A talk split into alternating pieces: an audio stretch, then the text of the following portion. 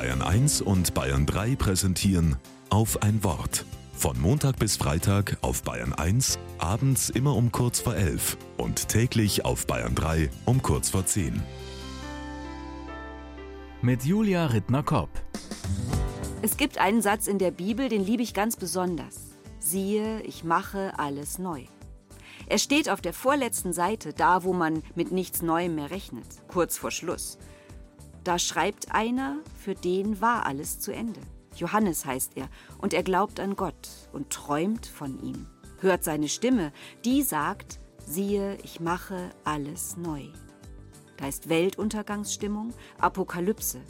Die Stimme kommt von einem Thron, Gott erscheint gewaltig. Es ist eine starke Vision.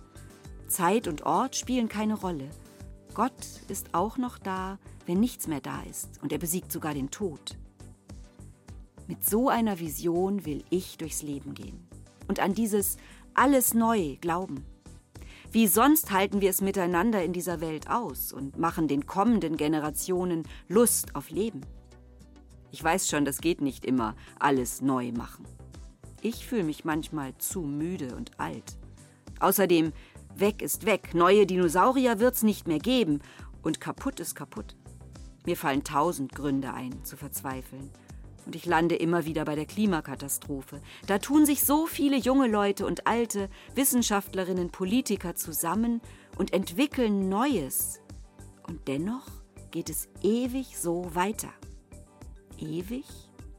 Nein, das Wort ewig gehört Gott und keiner anderen Macht der Welt. Und seine Stimme sagt, siehe, ich mache alles neu. Auch wenn es am Ende der Bibel steht. Das ist nicht finito. Das ist Hoffnung.